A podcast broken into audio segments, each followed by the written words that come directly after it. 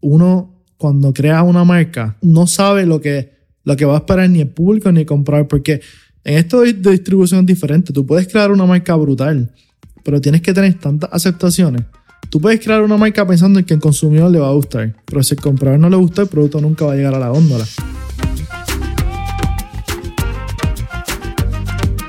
¿Qué es la que hay familia? Mi nombre es Jason Ramos y bienvenidos a Mentores en línea, el podcast donde me siento con personas que han hecho las cosas de manera diferente para obtener resultados diferentes y que así tú puedas conocer quiénes son tus mentores en línea.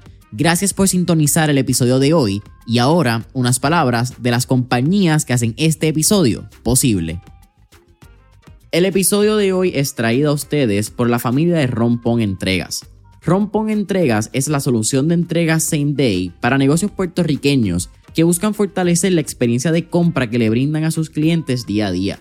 Algunos de los beneficios que usted como dueño de negocio tendrá cuando se conecta a Rompón Entregas son que su cliente tendrá entregas rápidas el mismo día y también obtendrá comunicaciones automatizadas con detalles de su orden Usted como dueño de negocio también tendrá un equipo de servicio al cliente personalizado que le brindará un servicio de entregas los 7 días de la semana, enfocándose en el área metropolitana de Puerto Rico, mientras mantiene un costo fijo por entrega, familia. Escuchen eso, costo fijo por entrega. Así que si esto es lo que te interesa para ti, para tu negocio o para el negocio de un conocido, puedes solicitar el servicio de Rompon Entregas entrando hoy a la página web www.romponentregaspr.com Nuevamente, www.ronponentregaspr.com. Andrés Sayas Donesteves. ¿Qué está pasando, papá? Todo bien, brother. ¿Cómo, cómo estás tú? Oye, eh, bien emocionado para esta entrevista. Tercera vez, eres el primer invitado que, que, repite por tercera vez. Y fíjate, esto fue lo que estaba pensando ayer por la noche. Y yo, diablo, esto es como la trilogía, ¿me entiendes? Esto es una trilogía de Juan Manuel Márquez y, y Manny Pacquiao. Eh, y es la primera vez que lo hacemos en, el podcast, así que súper orgulloso de. O sea, yo soy el primero que hace El que repite tres veces, sí. Sí, sí. eres el primero que tiene el, honor de ser la trilogía de los podcasts. Con un, una numerología bien particular, ¿verdad? La 100, 150 y 250. No, pues, oye, fíjate, y en verdad yo súper encantado de, de, poder participar tres veces y una cuarta seguramente le vamos a meter en un lugar en donde en realidad, loco, la gente que escucha esto quiere progresar y quiere meterle y quiere echar para adelante. Porque hay muchos podcasts, tú sabes, pero en verdad yo creo mucho en ti y, y en la línea por la que tú vas. Así que con mucho orgullo estoy aquí en el tercer podcast. Vamos para allá. Mira, eh, estábamos hablando de cómo quizás llevar esta conversación de una manera que sea bien efectiva para que también, mano, la gente pueda sacarle el provecho, para que la gente pueda salir de aquí bien pompeado, pueda salir de este episodio. Porque tío, tenemos muchas conversaciones en el día a día que si nos vamos en otra conversación del día a día, terminamos mañana. Pero si miramos el primer episodio, que fue el episodio 100, salió en abril, si no me equivoco, del 2021. Aquel momento AZ Foods tenía cuatro años a este momento, aunque todavía no lleva, va a los 7, pero va de camino 6 a los 7. Correcto. ¿Qué ha cambiado desde ese momento? No solamente en AZ Foods, pero en Andrés, tu visión de hacer negocios, tu visión del día a día de un emprendedor. Contra, para todo, para todo empresario, decir que, ha cambiado es difícil porque nosotros con una mente tan, tan apta al cambio, cambiamos mil veces en, un día y y los años, pues obviamente nos han dado duro. Hacer negocios en Puerto Rico es requete complicado. Eso eh, que desde el primer podcast que nosotros hicimos, yo creo que si, si, si tengo que darte una analogía como si fuera un huracán, creo que hemos pasado por 20 huracanes. O sea, nosotros hemos tenido que, que pivotear en las maneras que nunca, nunca, nunca pensamos llegar ahí. Pero eso es lo que toma si tú quieres ser exitoso en Puerto Rico. Puerto Rico es el lugar más challenging del mundo para hacer negocio. Del mundo. Todo se complica aquí, ¿no? Eso que cambia mucho. Y yo creo que pues me voy a desarrollar más cuando, cuando sigamos hablando, pero de momento es tan difícil contestar eso, bro. Como que tan, tanto ha cambiado. Así que, sí, no. Yo creo que esto es lo que se le hace complicado a todo emprendedor, no importa el tamaño. Pero ¿Se te hace difícil a veces salirte del, del sombrero de Andrés Sayas para mirar lo que has creado? Por estar en el día a día tanto y en el meneo. Y yo conociendo tu agenda. Yo, yo sé que tú estás, papi, constantemente meneando la olla. Pues mira, yo creo que también en el camino uno conoce a mucha gente que, que te recuerda eso. Como que yo conozco gente que ahora mismo ni, ni, ni me recuerdo, pero que más, que más, gente que tú quizás ni conoces, que te ha dicho como que, coño, yo te, yo te escuché en el primer podcast y como que te he seguido en las redes, ahora compro tus productos, ahora veo un camión en la calle, ahora veo que entraste a tal lugar y como que ellos te recuerdan tu desarrollo. Y es bien loco que otra persona tenga que recordarte tu desarrollo, porque uno está metido tanto en el día a día de los problemas que no lo ves, mano. So, definitivamente este, ha sido complicado, pero, pero el sombrero de, de Andrés Sayas todavía sigue bien metido en el negocio, bien metido. O sea, tan sumergido que necesito que personas auxiliares me, me recuerden o me digan qué es lo que está pasando. En el primer episodio, algo que, que, a mí me gustó mucho, Andrés, y yo creo que fue una de las cosas que yo me llevé también escuchándolo nuevamente, que eso es de las pocas cosas que yo hago. Yo no soy de... De escuchar los podcasts para atrás y para adelante. Nada, no hay break. Yo los vuelvo a escuchar cuando repiten invitados.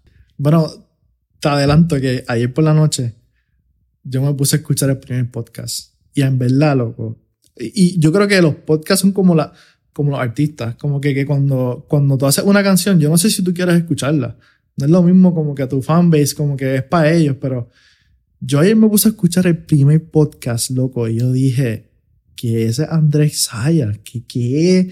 O sea, yo dije eso, como que, ¿qué pregunta Jason me ha hecho ahí? Como que, so... De ese momento que todo el mundo escucha tu respuesta y dice, diablo, yo estoy duro. Sí, mano, oye, yo Mano, yo soy una persona que para mí es bien difícil dármela. Yo, para mí es bien difícil dármela. Como que yo necesito constantemente como que... No, no, es, no es probarme a mí mismo, porque yo creo que hay una diferencia entre la gente que tiene que probarse constantemente a las personas que saben que están probadas, pero simplemente le siguen, le siguen metiendo por, por el desarrollo, ya sea de, la economía de Puerto Rico o ya sea pues su desarrollo interno, porque uno nunca para de, de mejorar. Pero, pero está brutal, loco. Es que tanta, tantas cosas han pasado, Jason. Tantas cosas han pasado. Pero ¿crees que ese hecho de que se te hace difícil dártela, se te hace difícil a veces reconocer tu victoria y lo que haces bien, hace parte fundamental de tu éxito? Porque reconoces que no te puedes recostar de esa pequeña victoria, de que, ah, mira, por fin logramos esa marca entrada, hermano, logramos esto porque hay muchas veces que nos quedamos en esa victoria. Como que le damos demasiado peso a la victoria y entonces te salen en redes sociales, salen en periódicos. Entonces muchas veces nos recostamos de eso, pienso yo. Sí, eh, yo, yo creo que el ser humano tiene, tiene, tiene que tener topes, tiene, tiene que tener unas metas en que, por ejemplo, como, como yo lo hago es que y yo, yo tengo, tengo una lista de, de, de cosas que, que quiero hacer en un mes y en dos meses y pero trato de que sean cosas doable. Como que no, no digo como que voy a, voy a desarrollar un producto para Costco antes de febrero, porque no es doable.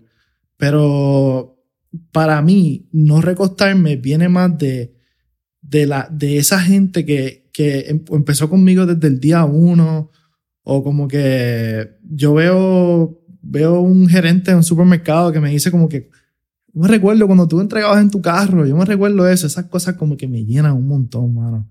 So, en realidad, recostarse, si tú eres empresario, creo que recostarte nunca, nunca debe ser una opción. Yo, en el podcast que escuché ayer, el tuyo, el tuyo y el mío, el primero, yo dije como que yo, yo conozco gente que me dice como cada que envié un email y no me contestaron. Y es como que, coño, ¿qué pasa, brother? O sea, yo envié 30 emails y tampoco me han contestado. Y ya yo, yo dije, eso es quien define quién llega y quién no llega. Este, sobre recostarse, no, no, creo que, creo que mi, en mi, en mi meta eso no, eso no está, brother. Quizás lo más que ha cambiado, Andrés, desde la primera vez que, la primera y la segunda vez que nos sentamos, porque de la segunda cambió bastante también, es el desarrollo de Ola.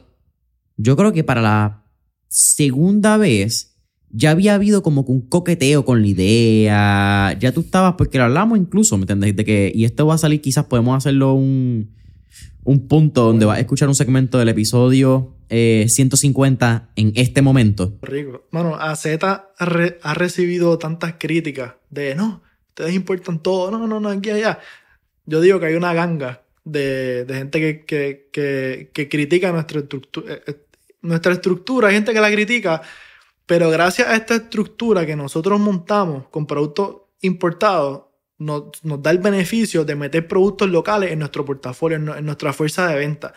Mano, no quiero mencionar sus nombres, pero escuchan este podcast. No, que si ustedes importan todo, que si tienen que parar de hacer eso, no, yo sé lo que es mejor para mi negocio y sé lo que es mejor para Puerto Rico. Y cuando, cuando cuando sea el tiempo de, de, shift gears en vamos a meter, vamos a meter todos los productos locales que, que podamos, lo haré. Pero mientras tanto, pues voy cogiendo líneas poco a poco. Y ahora que lo escucharon, ¿verdad? Retomando esa conversación que fue en enero del 2022, si no me equivoco, en aquel momento AZ estaba enfocado en importar. En este momento, o quizás par de meses después de ese momento que fue enero del 2022, tú comienzas a desarrollar Hola. Háblame de dónde sale esa semilla, esa primera idea que tú dices, mano, nosotros podemos hacerlo desde aquí. Pues yo creo que Hola nace de muchos problemas. Hola, Hola nace de. Hola nace de encontronazos con suplidores. Hola, Hola nace de, que AZ Foods fue creciendo a un paso en el que en un momento yo dije, espérate, si yo estoy creciéndole las líneas a otras personas, ¿por qué no crezco mi propia línea? Yo estoy invirtiendo dinero en la infraestructura para un negocio que, que, que mis hijos podrán vivir de, de ello. Y yo dije, contra mano, yo necesito crear algo como que de la casa, como que un producto que literalmente sea nuestro, un producto que nadie nos pueda quitar. Y, y, y Hola, viene de ahí, tú sabes, Hola viene de, de, de, de cómo nosotros podemos hacer un pivot para que nuestro crecimiento no, no nos los controle nuestras marcas, porque como distribuidor, importador, pues yo tengo que, yo tengo que rendirme por lo que las marcas me dicen, por su capacidad. Por ejemplo, otra cosa que añado también que escuché en el podcast es que menos mal que lo escuché porque puedo, puedo ver cómo las cosas han cambiado. Y es que nosotros antes queríamos vender fuera de Puerto Rico. Como toda compañía, la meta siempre es vender fuera de Puerto Rico. Obviamente, para cada compañía es diferente vender fuera de Puerto Rico. Hay compañías que si tú vendes este, un, un vaso, pues puedes chipearlo por FedEx. Pero cuando tú eres un distribuidor, pues tú no puedes enviar tu producto por FedEx. Tú, tú tienes que montar una infraestructura en el lugar, tienes que tener un vendedor, tienes que tener una distribución, una logística, permisos, no es simplemente enviar una caja al lugar. Y, y yo decía como que contra, yo con, y para ese tiempo tenía 18 marcas en AZ Foods, me recuerdo. Y yo, yo dije, de las 18 marcas, ninguna yo puedo llevarla para Estados Unidos, ninguna. Porque todas tienen su distribuidora allá.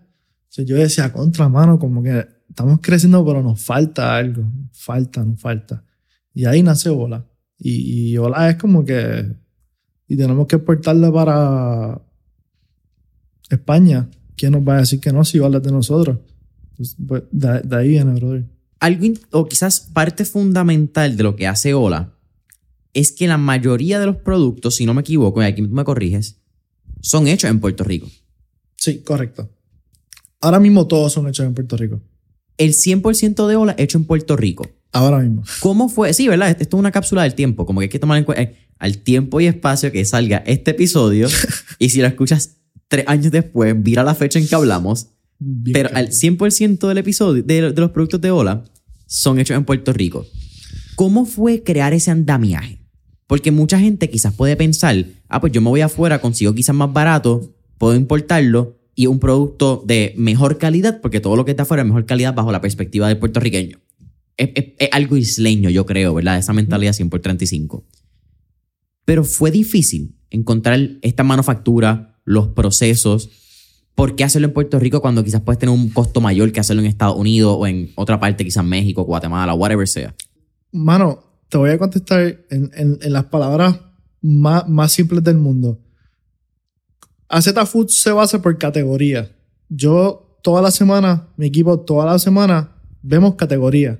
Nosotros tenemos diferentes categorías desde beverage hasta provisioning. Ahora empezamos con, con lo que es Shield, que son productos no congelados, pero son productos como que fríos. Eh, y Hola, hola viene, por ejemplo, de si, si yo digo como que, ok, yo estoy importando tanto de esta parte de Estados Unidos, pero esa compañía de Estados Unidos no sabe ni qué es Puerto Rico, nunca ha venido a Puerto Rico, seguro no le importa qué es Puerto Rico. Y como que no, bueno, para decirte más, hola le da fortaleza a Z Foods, porque Hola puede replicar todas las marcas de Z Foods, crearlas con un mejor branding, crearlas con un mejor precio. Si un producto tiene trigo, pues Hola le quita el trigo, como que, como que solidificar, hacer un producto mejor que el que yo importo. Y, y Hola hacer como que la, la versión mejorada de lo que importé hecha en Puerto Rico. So, como las manufacturas obviamente aparecen, Puerto Rico es pequeño, las manufacturas están ahí. Tú, tú no ves una manufactura escondida que, que, nadie conozca. Y ya yo las conocía, tú sabes, hice acercamientos como, te doy el perfecto ejemplo del mundo. Este, AZ Foods importaba eh, seasonings, importaba seasonings de Nebraska. Y, y, era, una, era una compañía pues que nosotros importábamos seasoning y, y era como que no, no estaba el cariño con nosotros, como que loco, esto es un noviazgo, la distribución y marcas es un noviazgo, tú, tú, tú lo sabes. Este, son como que cuando yo no sentía ese noviazgo con la marca, era como que, tú sabes qué, mano, yo, yo voy a hacer, yo voy a hacer mi marca y, y fuck you. Como que, o sea, si tú no me das cariño a mí, tú no me das, tú no quieres venir a Puerto Rico para ver el trabajo que nosotros hemos hecho, pues sabes que, pues, pues, hola, te vas a replicar el producto y ahí te doy el ejemplo vivo de los sazones hola, un ejemplo. Que nosotros pues hemos hecho paprika, adobo, sazón culantro y achote, que lo trademarkamos como el sazón de Puerto Rico legalmente. Y eso pues, y, eso es un ejemplo vivo de lo que Hola debe hacer con todas las categorías de Z Foods. Porque es como que, contra, de tú traer un seasoning de Nebraska a tú hacer un sazón hecho en Puerto Rico, eso está el caro. Como que, y que coja la atracción que ha cogido, eso está caro. Yo creo que no solamente la atracción, también, Andrés, yo creo que el hecho de que el puertorriqueño tiene, aunque creo que quizás desde María se creó algún tipo de conciencia mayor sobre la importación de alimentos y la importancia de nosotros tener hasta cierto tipo de control, ¿verdad? De, de dónde llegan, cómo llegan, de dónde salen nuestros alimentos. Hay que también tener una conciencia del dólar. El, dólar que entra a Puerto Rico por importación es un dólar que también se va porque tú le estás pagando a una compañía norteamericana. Es un, es un dólar que quizás entra pero sale, es fugaz. Mientras que aquí una compañía puertorriqueña está invirtiendo en un producto puertorriqueño para que pueda exportar significa que es un dólar de afuera que entra a la isla. Tienes razón. Mientras que también estamos, ese dólar que entra a la isla, que es nuevo dinero para nuestro GDP, ¿verdad? Para nuestro Growth Domestic Product, es un dólar que también se reinvierte en Puerto Rico. Claro, loco. ¿Entiendes? Que es algo que está bien fucking cabrón. Mira Santo Domingo, la República Dominicana. Ese dinero, brother, tú gastas un dólar y, ese dólar se, entró en el Banco Dominicano. Aquí, pues, ese balance nosotros no lo tenemos. O sea, que tienes toda la razón. Walmart. Es cuánto dinero nosotros vamos a supermercado a tienda que estamos pagando y se van afuera. Entonces, ¿cuándo, tenemos una conciencia de, mano, tratar de ir al supermercado y comprar la mayor cantidad de marcas locales posible. Dentro de, un balance, quizás un equilibrio, ¿me entiendes? Quizás no todas las marcas van a ser buenas. Quizás tú tienes una preferencia por una marca gringa, escocesa, europea, eh, México, whatever sea. Pero que tú pongas un peso de tu bolsillo en una compañía puertorriqueña, preferiblemente en un supermercado de una cadena local, es un trigger, un trigger economy effect donde cada dólar se trata de quedar en la isla y que no haya una fuga de capital. Eh, y eso es bien importante, pienso yo, para el futuro económico de Puerto Rico mirando los próximos 10, 15, 20 años. Oye, y si tú también te pones a ver un análisis de cómo, de cómo, de cómo ese, ese dólar que tú estás hablando llega a Estados Unidos, yo pienso que donde, donde peor nos va es cuando lo compras en una cadena de US, pero el dinero, pero el producto también es de US. Porque no hay nada malo con tú comprar un producto en una cadena US, pero el producto es hecho en Puerto Rico. Eso es un factor impresionante. Da, da el caso de, Sam, de Sam's, Sam's Club. O sea, tú vas, tú vas a Sam's Club, una cadena US, pero compras ese son de Puerto Rico, ese, dólar me entra a mí. O sea, ese dólar yo lo reinvierto en la manufactura. Ese dólar la manufactura lo usa para comprar nuevas máquinas. Y, y la manufactura alimenta a la gente del barrio. es, un efecto económico bien importante. Porque en un momento donde se nos está yendo gente del país, donde en el caso quizá o el tema más controversial no sea el momento de que salga esto, pero lo que está en la boca de todo el mundo es cómo ha bajado la natalidad en Puerto Rico en los pasados 10 años. La única manera que volvemos a aumentar natalidad y volvemos a aumentar personas y aumentamos los ingresos es cuando invertimos en el desarrollo de marcas hechas en Puerto Rico que exportan. Porque de nada nos vale hacer una marca en Puerto Rico para dejarla en Puerto Rico. Para nada. Pero fíjate, ahora quizás te hago esta pregunta antes y luego paso a la, a la que te iba a hacer, pero ¿tú crees que hubiese sido posible el desarrollo de Ola sin tu experiencia en AZ? Para nada. ¿Por qué? Porque AZ fue como AZ es, AZ es, AZ es una, es una escuela en donde, en donde empieza con, con, con una clase y, y, se desarrolló a tener 10 clases diferentes, este, tener maestros, maestras dentro de AZ que, que puedan enseñarle a la nueva juventud que entró en AZ con nosotros, merchandisers jóvenes, key accounts jóvenes, o sea, gente que, gente que no tenía cero, cero experiencia en, en, en y entonces al, a la Z posicionarse en la industria de alimentos, como se ha posicionado y como se sigue posicionando, mano, era un no-brainer yo crear una marca para mí mismo con la fuerza que tiene Z Foods, con los puntos de venta que nosotros llegamos, era, era, era un no-brainer, pero sin AZ Foods, lo primero es que los compradores no me hubieran conocido, lo primero es que las manufacturas tampoco, lo primero es que no hubiésemos tenido la logística tampoco de, de, de entregar en, 35 municipios en un día, o sea, no, no, no, no, hubiésemos tenido, no te digo 78 porque eso es imposible, pero no, o sea, nosotros hemos sabido entregar en 35 municipios en un día, como que eso, si tú, si tú ves con tu ojo lo que es eso, tú dices como que esto es ciencia, literalmente. No es como que monta esto en el carribete. No, mano, eso, eso lleva a un equipo, una logística, una estructura, tú sabes, una organización y hola nunca. Hola nunca. Quizás hubiera arrancado, porque quizás con hola yo hubiese ido a Puerto Rico Supplies y lo hubiese dicho, mira, Puerto Rico Supplies, hice hola distribúyemelo. Y quizás ellos hubiesen dicho, ah, pues dale o no. Pero la ventaja que tiene Ola es que su distribuidor es su dueño. Y eso tú normalmente no lo ves. Lo ves, por ejemplo, con, con ejemplo, este, pues, pues Filler, que es de Puerto Rico Supplies, que es como si fuera Ola, pero es de ellos. Lo ves, por ejemplo, con Borden, que es de Puerto Rico Supplies. Ellos tienen los derechos 100% de Borden en Puerto Rico.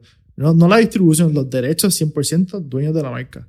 So, es como preguntarme, ¿tú crees que, ¿tú crees que Filler hubiera arrancado en Puerto Rico si no fuera por Puerto Rico Supply? No.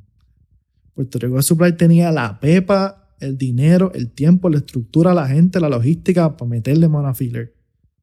es lo mismo con Ola. AZ Foods apadrina Ola. El capital de, de Ola viene de AZ Foods, eso es otra. Que si hubiera empezado Ola desde, desde cero, sin nada, pues ¿qué, hubiese invertido? ¿500 dólares en un arte? No, mano, tú sabes, ahí para las escalas que nosotros queremos llegar no iba a funcionar de esa manera. AZ Foods tuvo que, que, que hacer hola. Buena pregunta, la que hiciste ahí. Y, y, aunque esta quizás me la puedes, me la contestaste un poco, pero quiero que hagamos la estructura y el andamiaje, porque en el primer episodio hablamos de tus metidas de pata entrando a los supermercados. Tú no entendías merchandising, tú no entendías las góndolas se compraban, tú no entendías la logística de entrar un producto a la góndola. Eso era lo que Andrés desconocía. pero dándose cantazos y aprendiendo, llegó a lo que es AZ hoy en el 2024, que es algo bien lindo. Yo creo que si hay lo que, que yo he aprendido de Andrés, es tu perspectiva, metodología, eh, que yo creo que está incrustado en tu ADN hasta, hasta esa última mitocondria, Yo creo que sí. que es que fail fast and move forward. No sabemos, vamos. Y oye, y nosotros, nosotros fracasamos a cada rato. Lo que pasa es que primero tú no te enteras. Tú, o sea, la gente ve lo que está en las, re- en las redes. Mira que si entraron a, a- a tal lugar. Mira que si cogieron esta línea. Pero loco, lo que, lo que estuvo atrás fue problemas, peleas, cosas que no cuadraban. Es como, es como, es como el iceberg. O sea, el, el, el, el típico de esto, tú ves como que la punta del iceberg, pero tú no ves el animal que hay abajo. So, eh, eh, esa, esa es la que hay. O sea, sigue, sigue por tu Sí, línea. sí. Mala, mala mía que te, te- te- te interrumpí, pero, pero por ahí, por ahí va. ¿Cuál ha sido la diferencia de entrar tu producto a la góndola, donde tú creaste la marca, tú creaste el branding, tú creaste la estructura, versus traer un producto extranjero? Porque también yo creo que hay algo bien, bien particular del puertorriqueño, que es que cuando la marca es local, como que la denigramos. Como que la miramos desde arriba, como que por encima del hombro, como que Eso- "Ah, esto es local. Típico, típico boricua. ¿Cómo fue ese proceso? Pues, mano, es un proceso interesante para los compradores de supermercado porque tú te imaginas, o sea, si, si, tú, si tú, Jason, eres un comprador, vamos a hacer la dinámica diferente. O no, el que está escuchando esto es comprador. El que está escuchando este podcast, tú eres el comprador. Tú llevas viendo una compañía de distribución de alimentos que lleva productos orgánicos y lleva productos que mejoran la salud de Puerto Rico.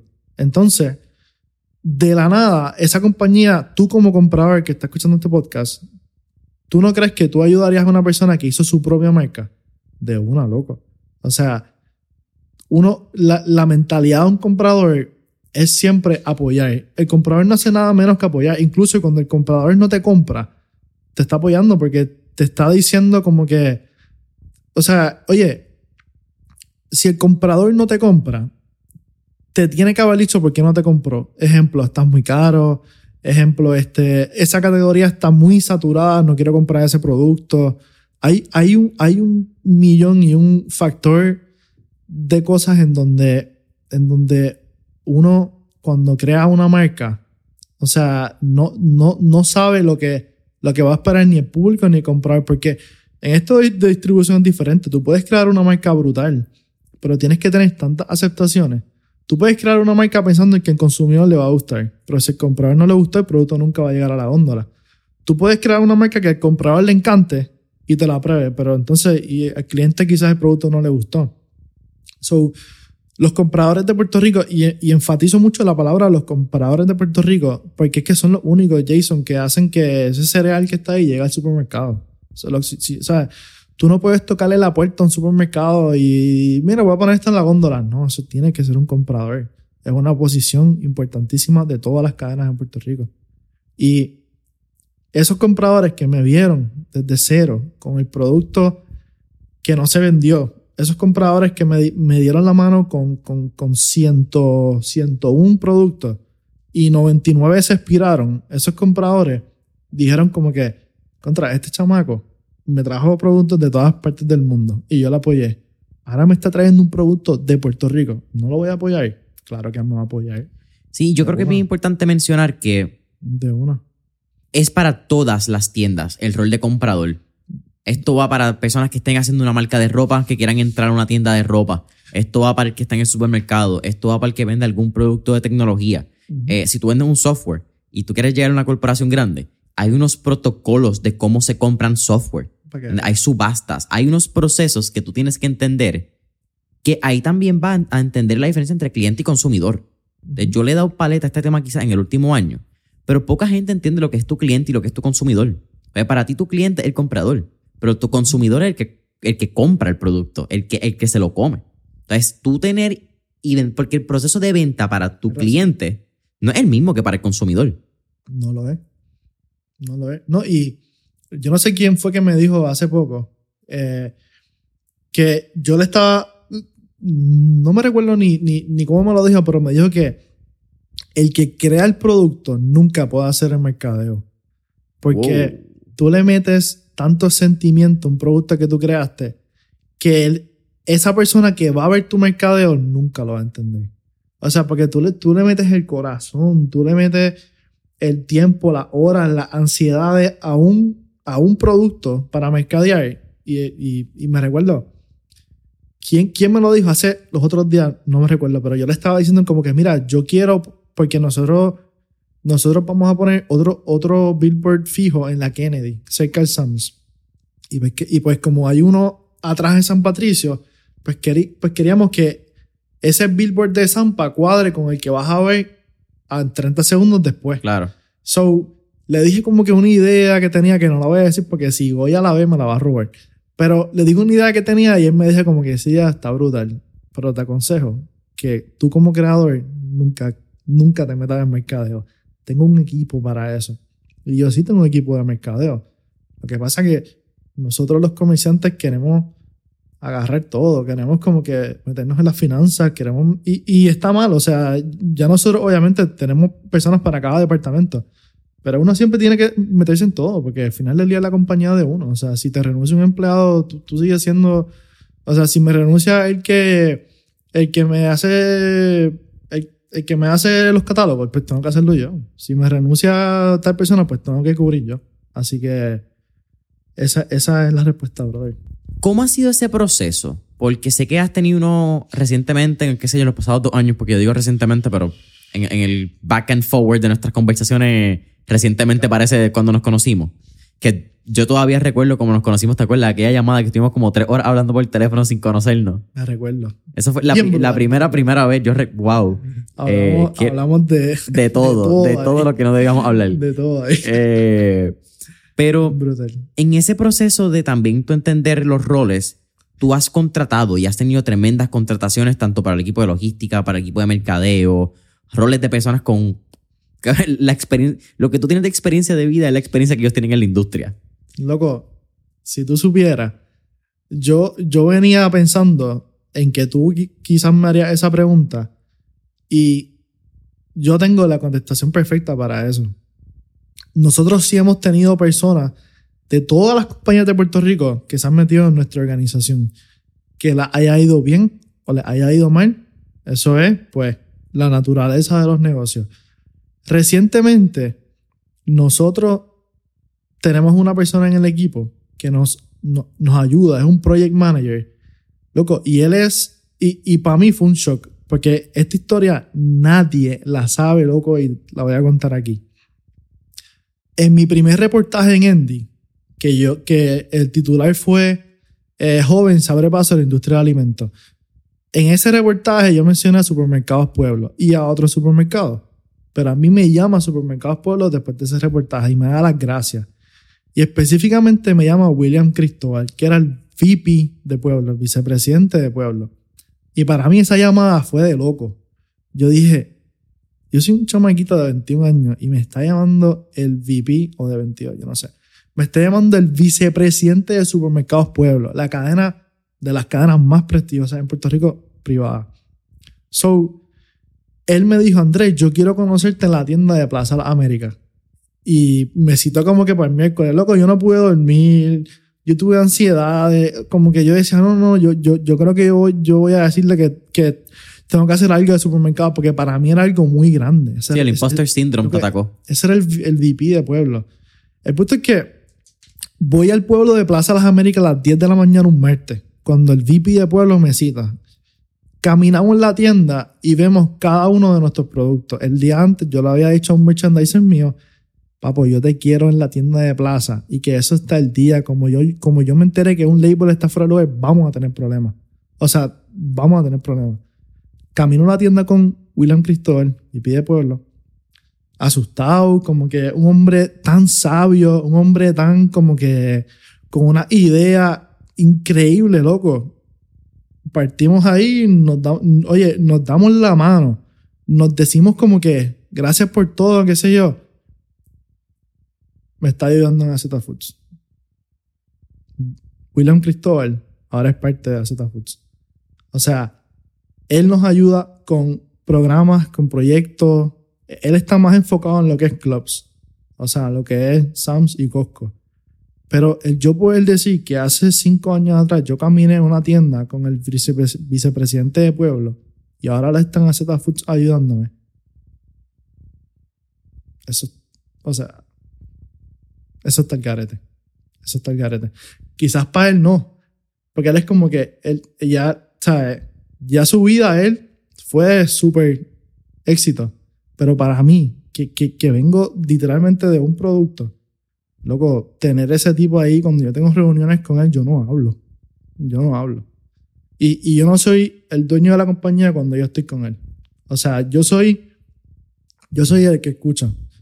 Y, y, sí, doy mis consejos, pero gente como esa, contestando a tu pregunta, gente como esa, que no las considero gente contratada. Él yo lo considero como una persona que me ayuda. Va. No, no, como un empleado jamás lo voy a ver.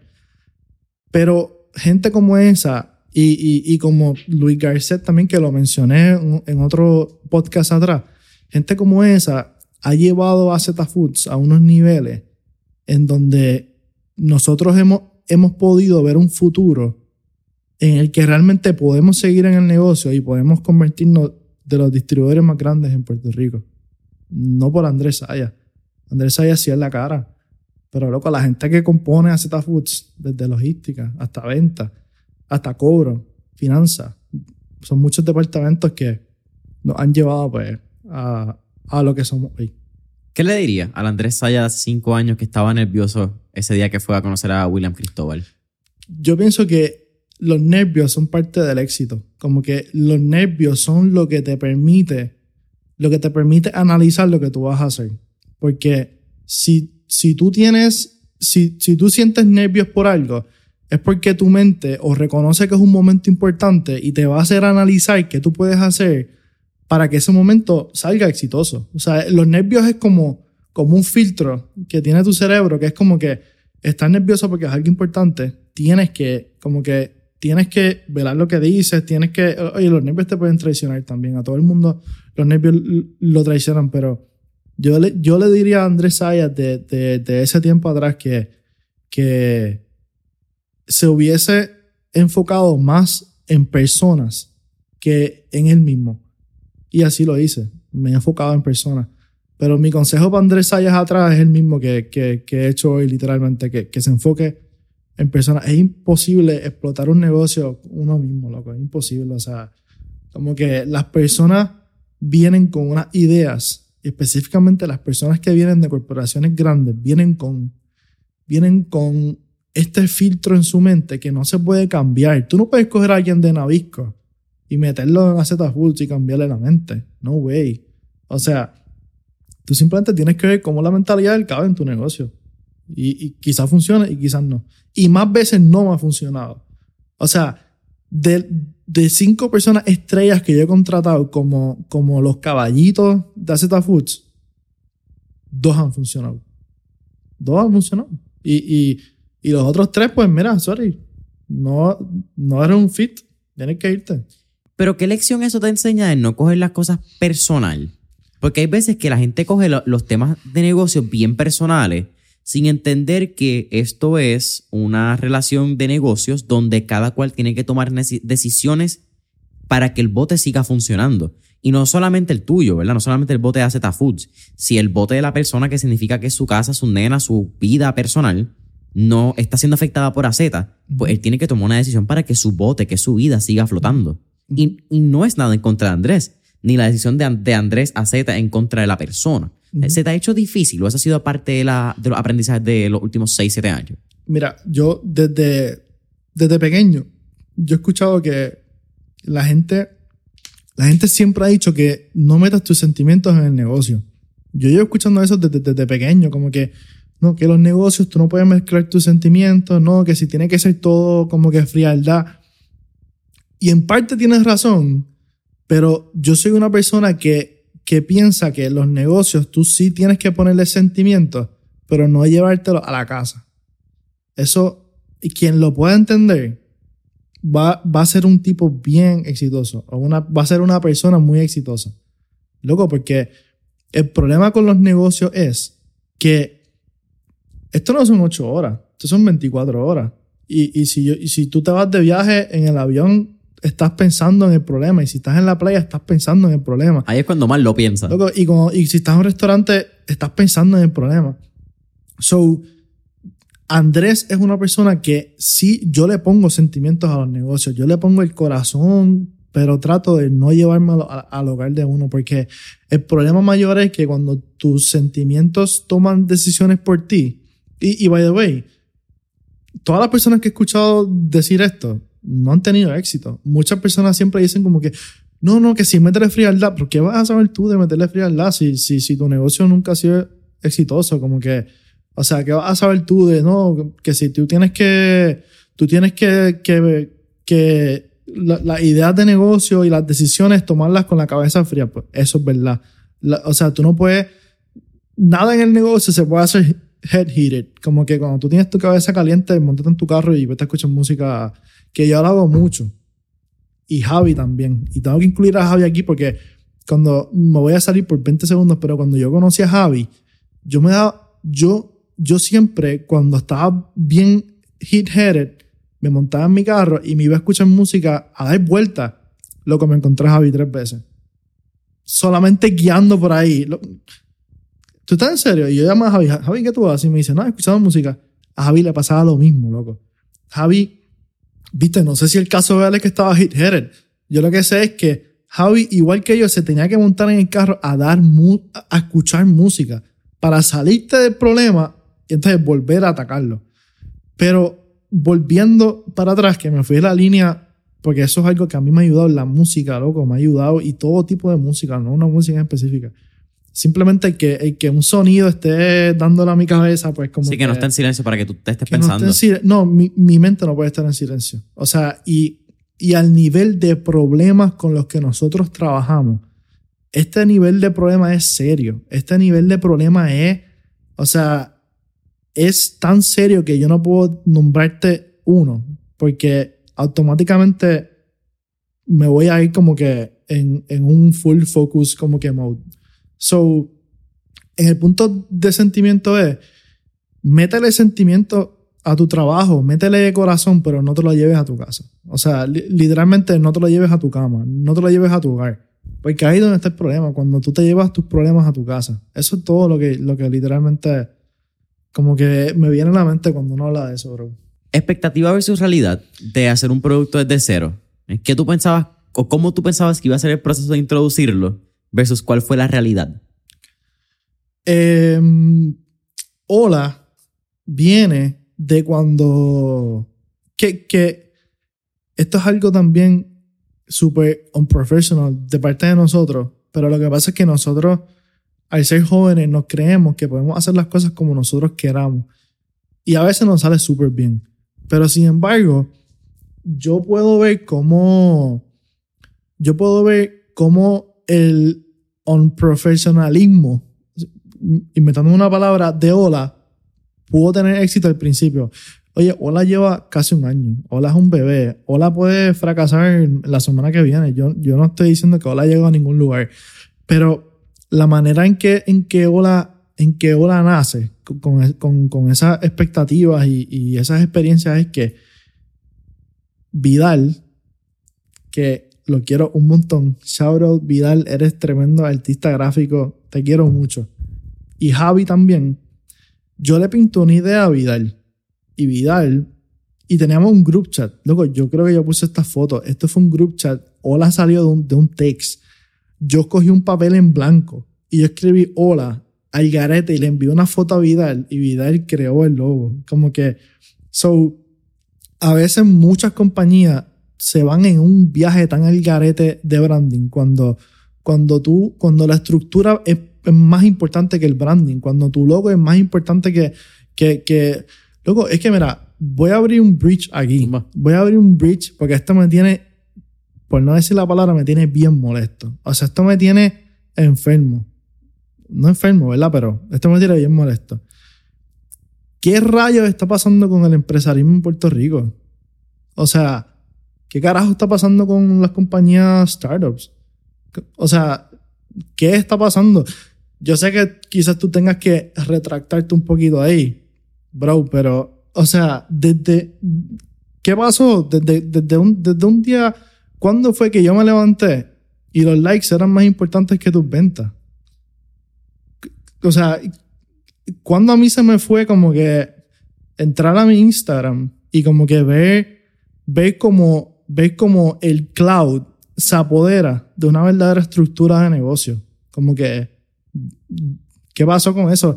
No tienes que opinar. No, es que estoy de acuerdo contigo. Porque es ¿Pero que pasó? venimos de un. Yo creo que tanto tú y yo tenemos el privilegio y venimos de un background donde nuestros familiares tenían algún tipo de empresa. O sea, nosotros entendemos el before de redes sociales de los negocios.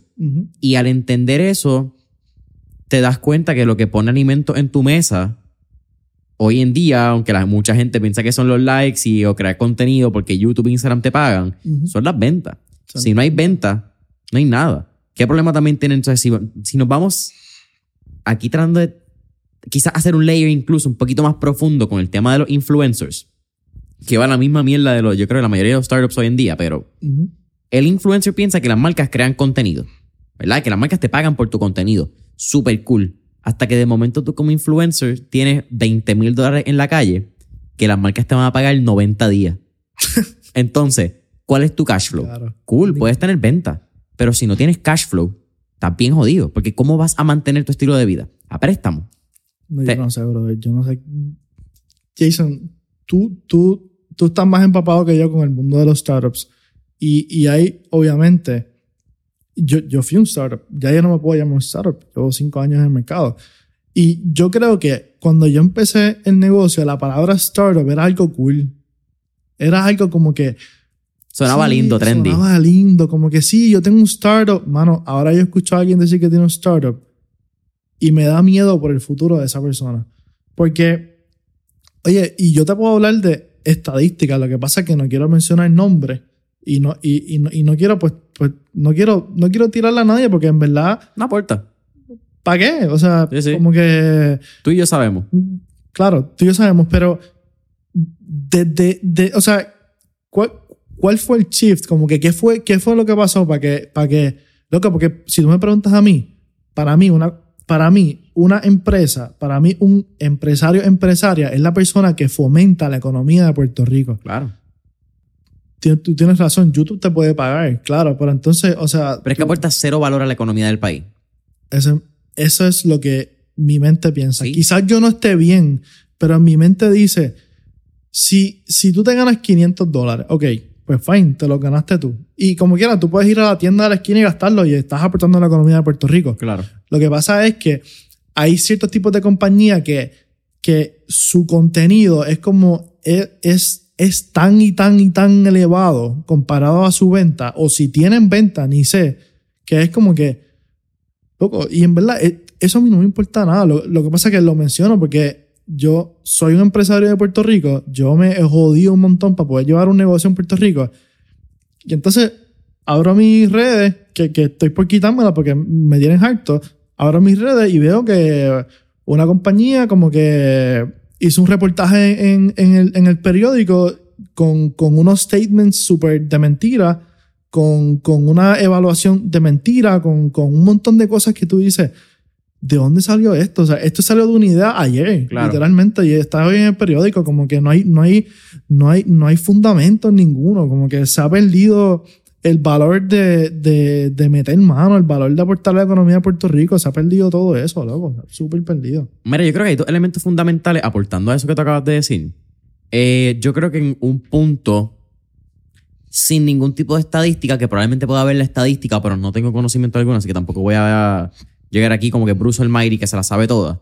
Pero yo creo que un punto clave donde se empezó a virar ese shift de la percepción social del startup y el empresarismo es cuando llegaron las aceleradoras. No importa la aceleradora, no importa cuál, no me importa. Y yo tengo relación con todas ellas, un fuerte abrazo, los quiero. Pero yo tengo un problema con las aceleradoras, que es por la cual hasta este momento yo no he pasado por ninguna. Yo creo que he solicitado una vez quizás por presión de otra gente más que por mi decisión. Pero es porque las aceleradoras, o la mayoría, porque conozco de una que está tratando de cambiar eso, fomentan el crecimiento de la compañía a través del apalancamiento de capital, en vez de buscar el crecimiento de la compañía a través de venta. when you have sales-based growth versus capital-based growth, Mic drop. es bien diferente. Mic drop. Es bien fácil tú levantar una compañía, y aquí podemos hablarle y no vamos a mencionar el nombre, de una, loco. que corre por cuatro eh, aceleradoras, cogiste 120 mil pesos Ay, loco. y con loco, 120 ¿qué mil pesos tu negocio corre por dos años. Coño, si con 120 mil pesos tu negocio, tu negocio no corre por dos años, hay un problema.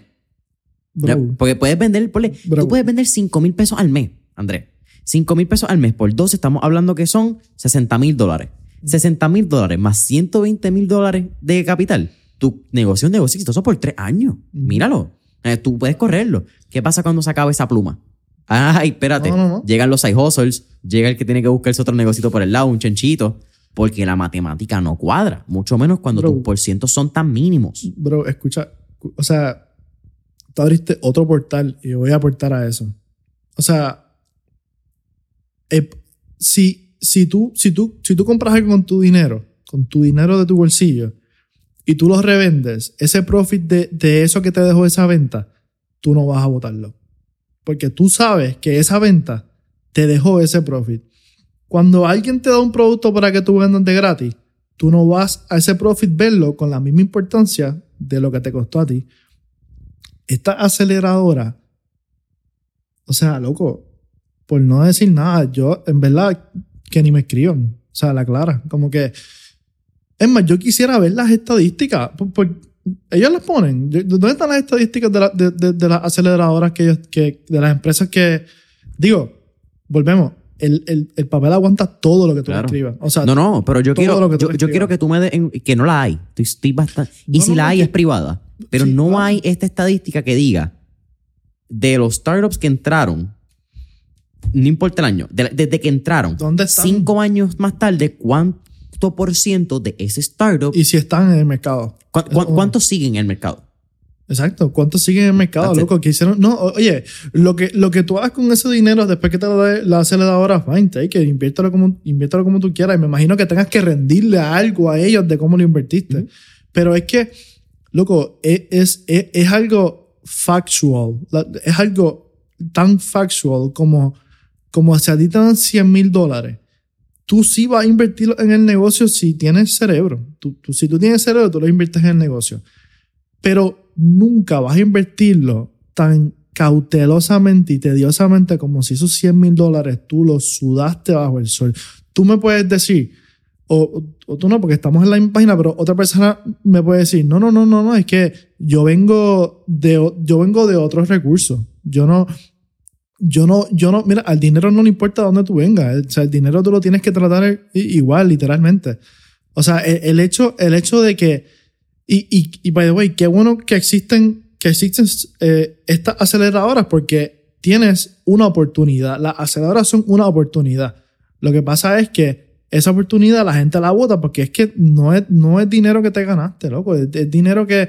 eh, Y la gente me super criticará, a mí no me importa nada, loco. Como que. Pero si tú tienes forma de utilizar ese dinero de una manera para crecer tu negocio, hazla. Lo que pasa es que, mano, lo que pasa es que nada, es que se ve, loco. mi- Mira la, loco, loco, mira las compañías, Sí, mira, tú sabes O lo que es lo que a mí me han mencionado, Andrés, que yo sé si tú, si tú y yo lo hemos hablado, que es que una de las grandes, de los grandes problemas dentro de la aceleradora es las recomendaciones que te dan los, los advisors, que te dan las mismas personas de esta Te aceleradora. hago una pregunta, Jason. ¿Los advisors de la aceleradora ahora son empresarios?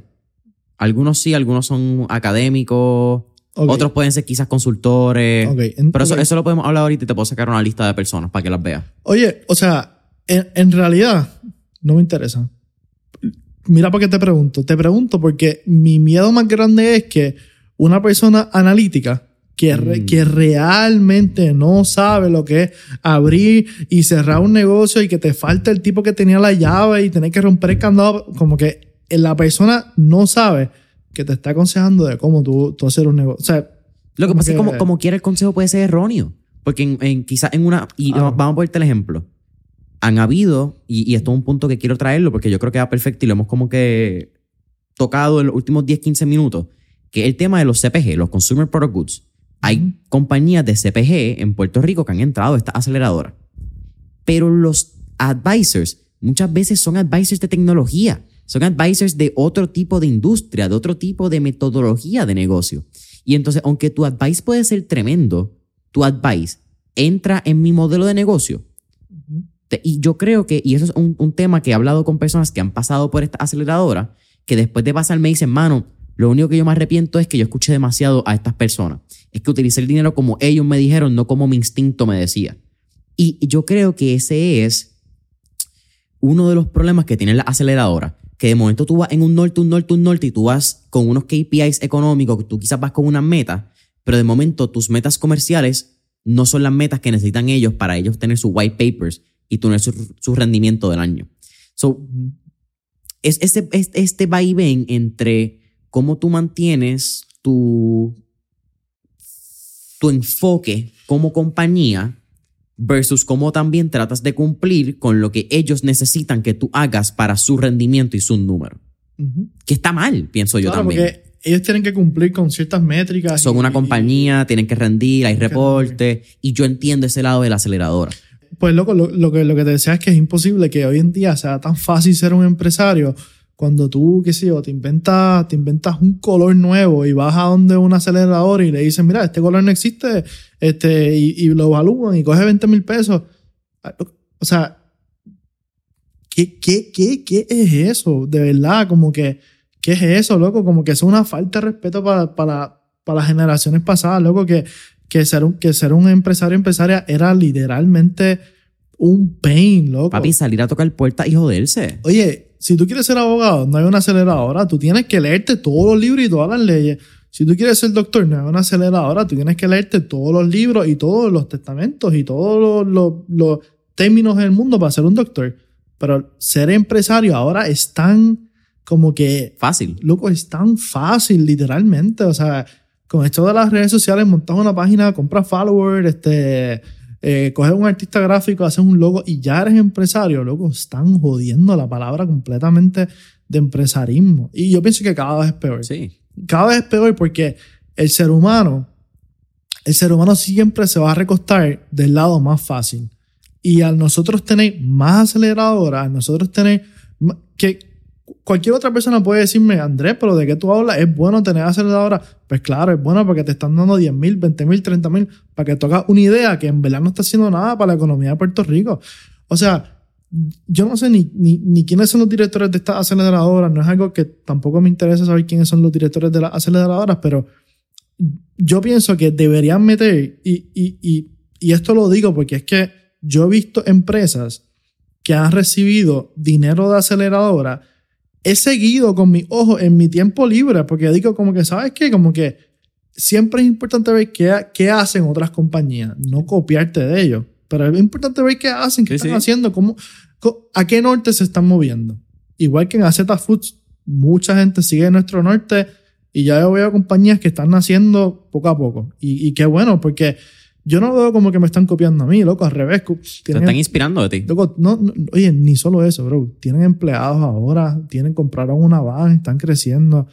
Como que... Eso aporta a la economía del país. Eso aporta a la economía del país. Pero entonces, ese dinero que tú le estás inyectando a una empresa que empezó hace tres meses atrás y, y, y esa empresa no tiene...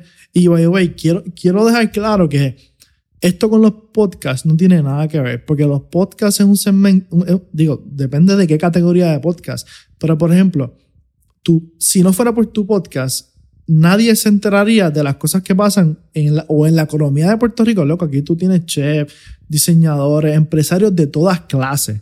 So, tú, y, y además tú tienes empleados, tú tienes artistas gráficos, tú tienes diseñadores, tú tienes gente que edita, pero tú sabes cómo utilizar tu economía, la gente que está aquí para tú crecer tu negocio, tu, tu, tu vida y, y, que tú puedas...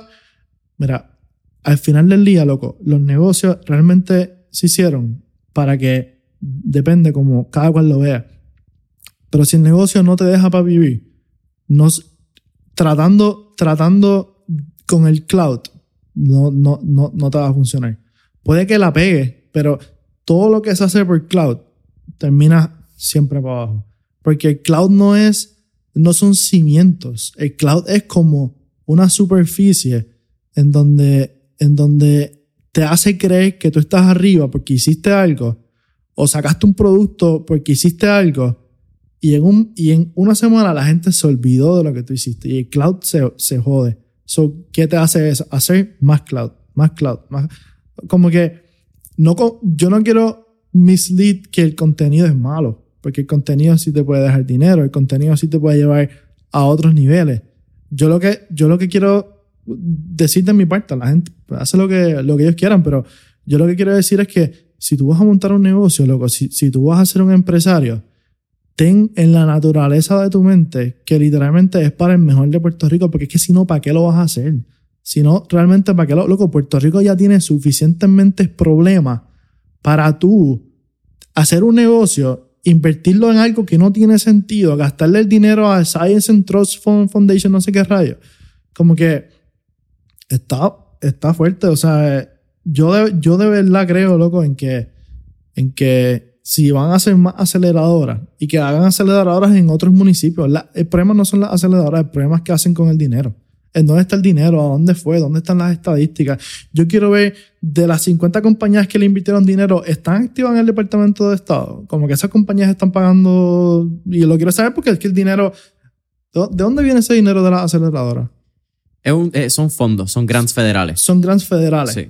O sea, y, creo que hay algunos de taxes de aquí de Puerto Rico, pero me puedo estar equivocando. De un tax particular que se hizo como un bracket. De un tax particular. En fin, loco, tú sabes que quien te, quien te, quien te da un grant de dinero, a nadie le debe interesar qué tú hiciste con el dinero. Ahora, pero si tú, si tú de alguna manera ese dinero no se ve en la economía, pues para mí tú eres un fraude. O sea, honestamente, eres un fraude porque... Y, y, y no es fracasar, eres un fraude. Porque el, problema es que también cuando empieza a pasar... Es que es dinero de otro, loco, es dinero de otro, literalmente. yo, yo, creo que el fraude también entra cuando de momento tú ves personas que han pasado por dos, tres veces la misma aceleradora y tú dices ideas diferentes que ninguna funcionó y es como que, pues, ¿cuál es la vara? Entonces, no, estamos haciendo una aceleradora para incentivar más empresarios. Si tenemos los mismos empresarios usando 20 mil pesos para pa, la idea. Yo sé de lo que tú estabas hablando. Y qué bueno, porque no hay que mencionarlo. Pero. Yo sé de lo que te estaba hablando. Hablando quizás un poco también de startups y CPG, algo que tú hiciste diferente, Andrés, es que tú entendiste el mecanismo de cómo funciona el supermercado, cómo funciona el, el, cliente, ¿verdad? el comprador, y cómo funciona la góndola. Antes de quizás entender cómo funcionaba el consumidor. Yo creo que en la mente del, del Consumer Product Good moderno, ¿verdad? Del 2021 2024, diablo, 2024. Eh, Yo no puedo creer que estamos en el 2021. Sí, no, no, muchachos. Eh, y creer que empezamos 2021, 2022 y ahora 2024. No puedo. Eh, pero la, la gente piensa que branding, redes sociales, influencer, consumidor le gusta el producto y ahora lo lleva al supermercado. En tu caso... Yo hice al revés. Exactamente, tú entendiste el mecanismo entendiste que si tú puedes posicionarlo bien dentro del supermercado y la góndola, el cliente lo va a ver o el consumidor y así llegas a crear un fanbase. ¿Crees que eso es o cuál es tu opinión de ambos modelos? Como crees que hay alguno que está bien, está mal, crees que hay alguno pues que aporta? Yo legítimamente pienso que los dos están bien. Todo depende, y yo uso mucho la palabra naturaleza del negocio. Todos los negocios tienen su naturaleza. Porque si, si tu negocio es para hacer un producto casero, eso está súper bien. Y tú puedes entregarlo a las casas de la gente. Si tu negocio es un negocio bien masivo, pues obviamente tú tienes que, o sea, oye, si, tú vendes arroz, tú vas a vender un montón de contenedores. Si tú vendes stickers, tú vas a vender un montón de cajas. Todo es por naturaleza, pero entonces, como, como yo lo veo es que, como, como, como, mi, como mi mente lo vio al, al momento de lanzar una marca, fue que yo puedo convencer a la gente primero, venderle directamente a ellos. Pero entonces yo pensé que eso iba a ser muy costoso, porque el tú convencer a una persona cuesta mucho. Al tú, y yo sé que tú lo sabes porque tú estás en todas las redes y, negocios, pero al tú irte con una cadena donde ya tú confías, pues ya tú hiciste un paso en el que cuando tú vas a, por ejemplo, a Walmart a comprar, o a Pueblo, o a Supermax, pues tú tú, tú, estás en un estado donde, donde ya tú conoces esta cadena y tú conoces el producto y, y entiendes, y más a comprarlo. Lo otro es, si, o sea, si tú quieres irte scalable, que no, no, me, no me garantiza nadie el éxito, y yo he fracasado un montón de veces, pero si tú quieres irte bien scalable, lo más lógico es no irte directamente a las personas. O sea, es irte a las masas. Mira cuántas compañías, Jason, cuántas compañías tú no has visto que siempre empiezan vendiendo por internet y de repente tú los ves en Costco.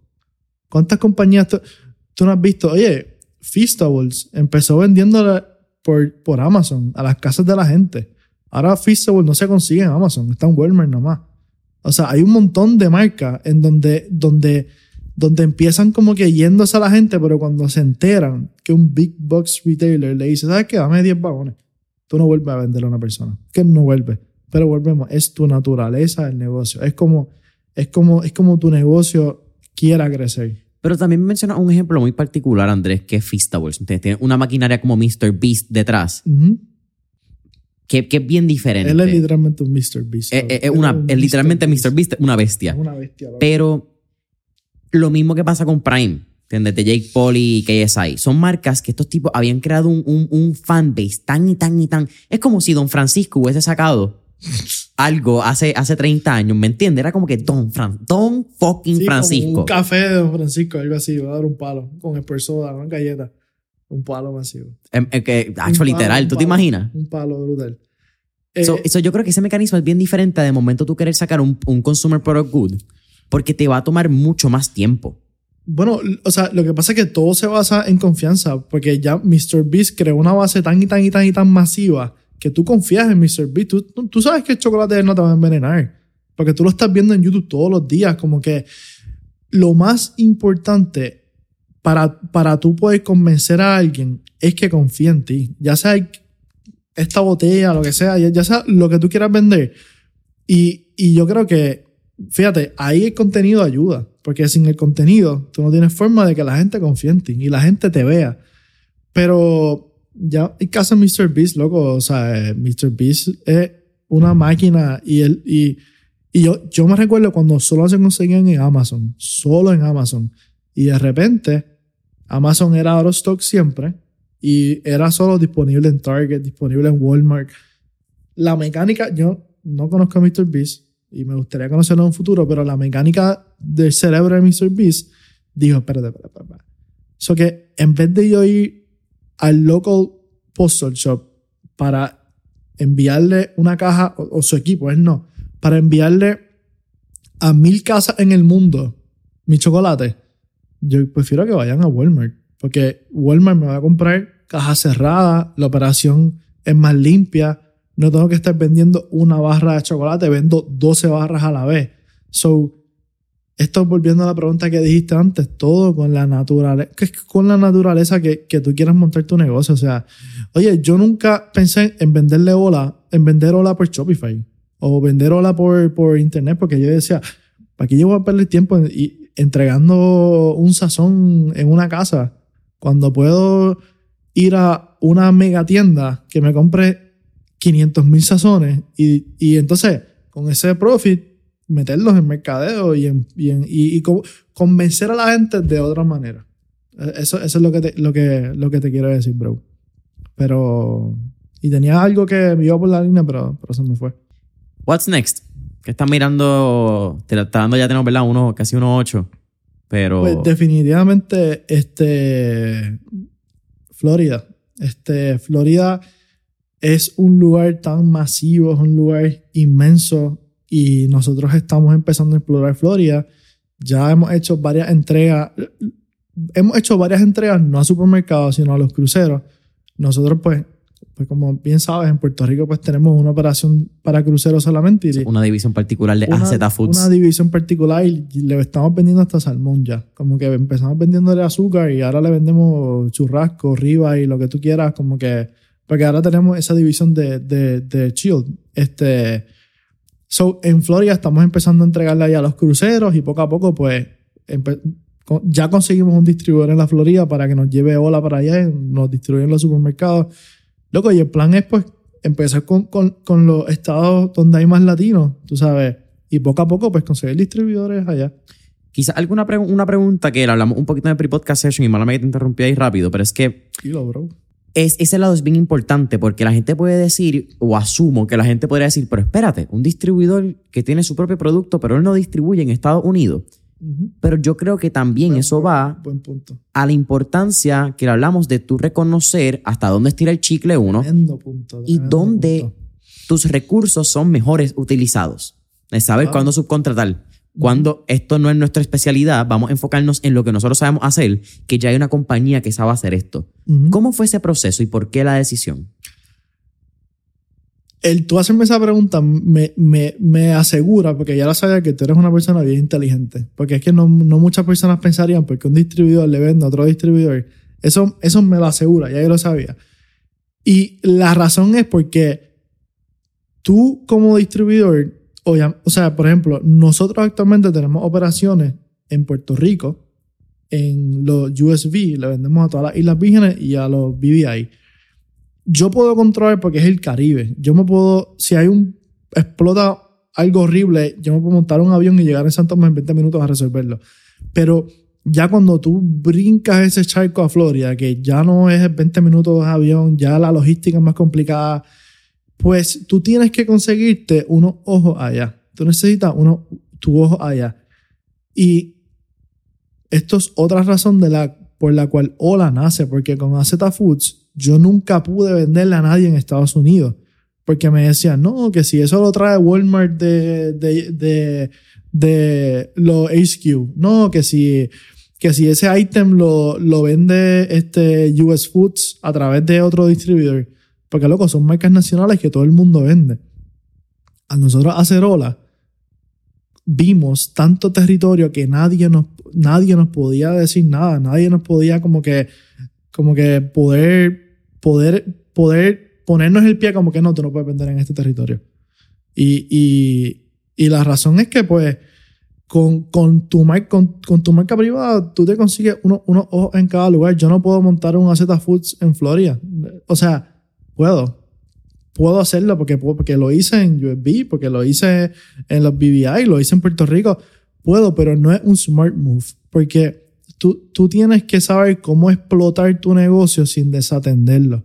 Los negocios tienen tantas verticales y uno como empresario tiene tantas ideas que si tú no sabes aterrizar cada idea, te vas a escrachar, loco. Como que te vas a escrachar de uno.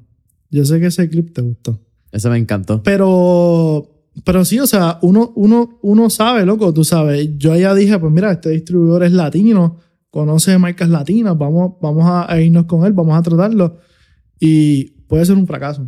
Yo, eh, mi mente está como que, ponte para que no funcione. ¿Por qué, coño? Porque estás lanzando a otro territorio que nadie te conoce, no tienes, no tienes el mercado que tienes en PR, como que allá Goya también está duro, no está duro. So, so esa es la realidad, bro. Saber, saber en dónde. O sea, no te sorprenda que el año que viene estemos, estemos vendiendo en, en 25 estados de Estados Unidos, porque conseguimos un distribuidor en cada estado. O consigamos un distribuidor regional que tiene 41 estados nada más y, y le vende y tiene un distribution center en todos esos estados. Estados Unidos están masivos. Loco, hay compañías que tienen 100 almacenes. 100 almacenes, loco reach out to them, mira, este es mi sazón, y te meten en mil puntos de venta en dos semanas. O sea. Siempre recordando que quizás no te contesten el primer email, ni el 15, ni el 16, pero el 22 puede ser. Y mientras tú subes la escala, menos te lo van a contestar. Porque, tío, Puerto Rico es al revés. En Puerto Rico no te contestan nada. O sea, en Puerto Rico puede ser lo más puede ser el negocio más mínimo y no te contesta por la falta de organización. En Estados Unidos o un negocio más grande no te contestan por, porque están tan ocupados que es como que también, ey, ey, ey, hay, hay niveles, ¿entiendes?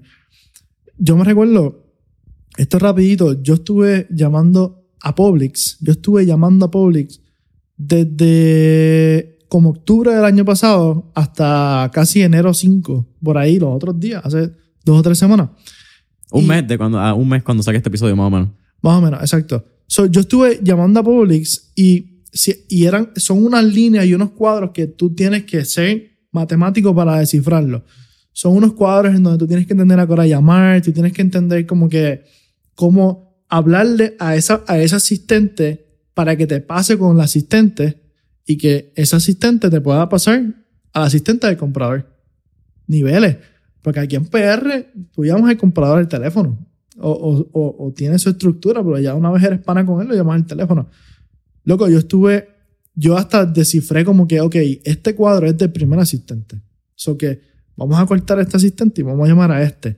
Y una vez le dije a ese asistente como que, oye, de, de, casualidad como que me podrás pasar el cuadro de tal departamento que era el departamento de, de ese asistente. Hasta que me fui directamente con asistente de comprador. Loco, y logré hablar con el comprador de Publix y yo estaba nervioso, loco, por teléfono. Yo no pude explicarle mi pitch. Me recuerdo, él estaba guiando para que escuchaba el carro. Y cuando él me dice, hello, yo no sabía ni qué yo estaba vendiendo. Porque es que el hecho de tú estar un mes tratando y que se te dé de momento, bro, yo no sé qué yo, yo no sé qué yo le iba a pitch. Le dije, no, no, que we have uh, some cookies that we manufacture in Puerto Rico y, y, es como que haciéndome preguntas como que de esto y el punto de todo esto es que le gustó la idea, nos contactó con un distribuidor y vamos a entrar a 200 tiendas de Publix el mes que viene. Boom. Eso está. C-A-B-R-O-N. Por si, por si no se puede decir la palabra. Pero es así, bro. Eh, eh, esto, esto, esto es HQJ, aquí hay que joderse. HQJ, hay que joder. Esa, esa es buena, esa me gusta. Esa de... HQJ, bro. Dude, eh, vamos a ir dejándola ahí para entonces tener más tela que cortar en alguna próxima edición. Ya no preguntan las canciones favoritas de uno. Los bueno, lo que pasa es que, papi, ya tú eres la trilogía, ya tú eres un veterano. Ya esto pasó. la seguimos haciendo. Pero, pregúntame qué libro me estoy leyendo ahora. ¿Qué, ¿Qué, libro te estás leyendo ahora mismo? Todavía no me lees. Todavía no lees, está bien. El primer podcast que te dije, tengo que trabajar en leer el libro cinco años después, no me he leído ni un libro desde ese tiempo, brother. Está bien, tenemos que ponerlo, por, lo menos empezar a ponerte Audible, para que cuando juegues Pickleball por lo menos tenga... Es el único podcast que escucho en mentores en línea ya, tú sabes, pero... Ay, qué lindo. No, no, no, es la realidad, es la realidad. Yo, yo, mi, mi tiempo lo valoro mucho y cuando tengo tiempo libre lo invierto en, en, programas como el tuyo, porque es que es verdad, loco, pone gente que sabe lo que dice. Este, y nunca baje ese estándar. Nunca baja ese estándar. Aunque lo va, si lo bajas en un futuro te seguiré escuchando, pero mantén ese estándar que tú has hecho por tanto tiempo.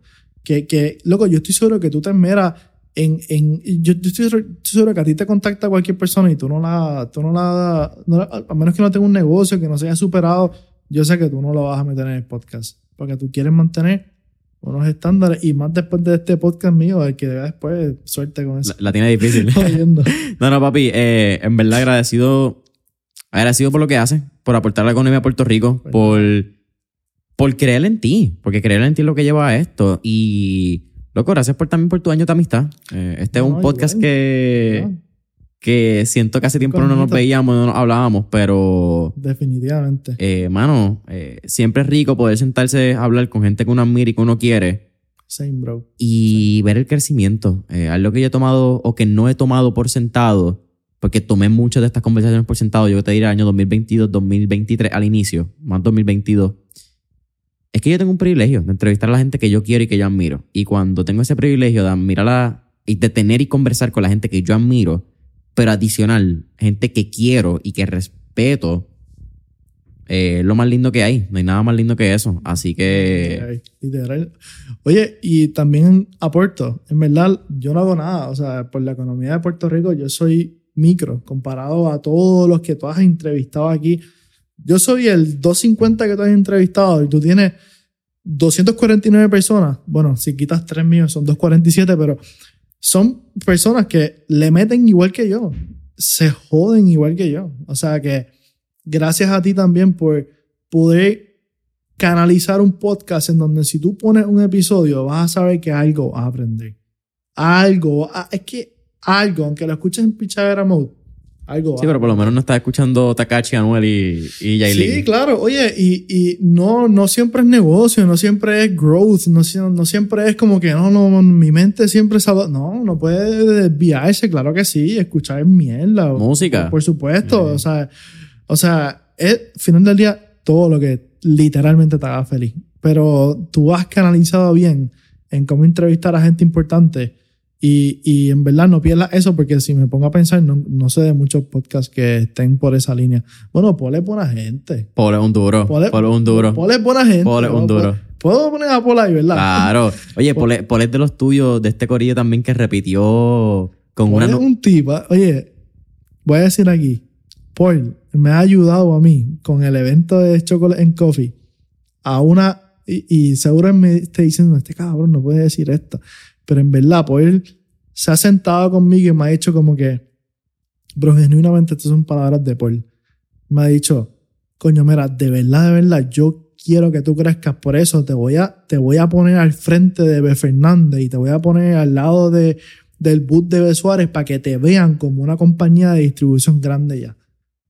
Y yo, coño, en verdad, gracias, porque yo empecé votado, votado en el boot que podía pagar. Y, y, y los últimos shows, Paul ha sido como que no, no, no, yo te quiero al lado de los grandes. Yo te quiero al lado de Méndez. Como que, que cuando tú entres a ese pabellón y veas los top de la industria, que tú estés ahí. Sí, hablando. este año estuviste de frente, creo que era Nestlé. Estuve, en, Nescafé. estuve en los de, Nes- de Nestlé y a mi izquierda tenía a B. Fernández o a otro otro, no sé. Que, que en verdad eh, ayuda porque alguien va ahí y dice como que ah, aquí está. Y, y nuestro boot, loco, estaba bien al garete, o sea, y, y, y estaba bien al garete porque nosotros no somos, no, nosotros como que no somos buenos en el, en, lo voy a decir más fácil. Hola nos está ayudando a nosotros ser buenos en marketing porque nos está obligando a estar en la calle, a poner billboard y a poner un anuncio en la Comay y a poner un de esto y lo otro, como que hola, nos está obligando a eso. El año pasado, cuando hicimos el Coffee en Expo, nosotros teníamos un backdrop bien arrugado. Y yo dije, esto no vuelve a pasar. O sea, esto no vuelve a pasar más nunca en mi vida. Los próximos eventos yo quiero el mejor booth que está ahí. No el mejor, porque hay unos que se gastan 25 mil dólares. Pero tú me entiendes. Sí, sí. O sea, así que Llevar la vara arriba. llevar la vara arriba ya, ya es tiempo. Ya no puedo ponerme como el startup todo Ya no puedo, como que hasta cierto punto. Yo estuve abusando mucho de esa palabra. Como que yo soy un, ayúdame, soy un startup. Ya hay un punto que la gente quiere verte evolucionar de startup a una, Una empresa. empresa. Ahí está, papi. Lo mismo. eh, yo creo que siempre es Ahí está. mantener la mentalidad de crecimiento de un startup reconociendo que no lo eres. Literal. Es, para mí, esa oración es fundamental. Literal. Continúa con la mentalidad de crecimiento rápido, fail fast, move forward, la vamos a cagar, es parte del proceso, pero no olvides que tenemos una responsabilidad de no somos un startup ya. De una. Así tienes, que- Tienes toda la razón, mano. Vos, Pues nada, oye, gracias por todo. Y de verdad que aprecio también tu amistad y, y todo lo que haces por Puerto Rico. gracias a ti. Es duro.